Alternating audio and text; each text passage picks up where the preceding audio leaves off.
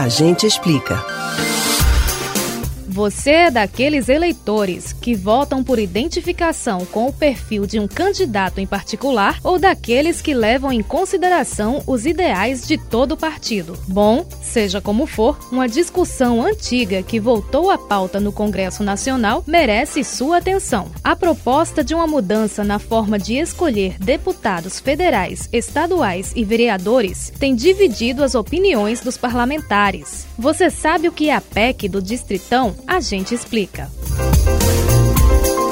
A proposta de emenda constitucional, conhecida como PEC do Distritão, começou a tramitar há pelo menos três anos. Ela já foi rejeitada duas vezes pela Câmara dos Deputados. Agora está sendo discutida novamente com a possibilidade de ser implantada já para as eleições de 2022. Mas a dificuldade de consenso é tão grande que a reunião para votar o projeto já foi adiada várias vezes. E o que essa proposta pretende mudar? Bom, a ideia da PEC é que cada estado passe a funcionar como um distrito eleitoral, com uma quantidade determinada de vagas no parlamento. Para ocupar essas vagas, seriam eleitos apenas os candidatos mais votados. Não seriam levados em conta os votos para o partido, ou seja, a eleição para deputados se tornaria majoritária, como já é feito na escolha de presidente da República, governador, prefeito e senador. O modelo utilizado atualmente é o proporcional.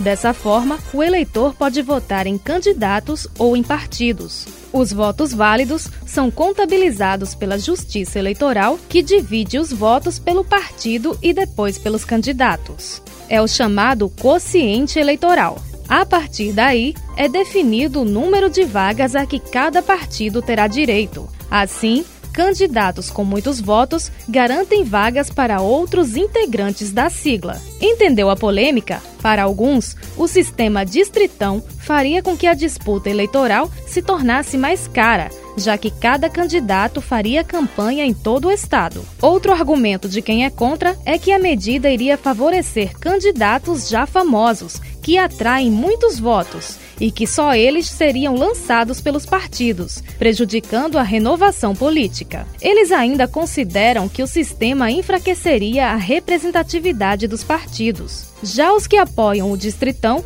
acreditam que a modalidade é mais fácil de compreender e que seria mais justa, por fazer com que os candidatos eleitos fossem sempre os mais votados, eliminando os conhecidos como puxadores de voto. A próxima reunião para discutir o assunto está agendada para segunda-feira, dia 9 de agosto. Na ocasião, deve ser votado o parecer da relatora, a deputada Renata Abreu, do Podemos. Você pode ouvir novamente o conteúdo desse ou outros A Gente Explica no site da Rádio Jornal ou nos principais aplicativos de podcast: Spotify, Deezer, Google e Apple Podcasts. Betânia Ribeiro para o Rádio Livre.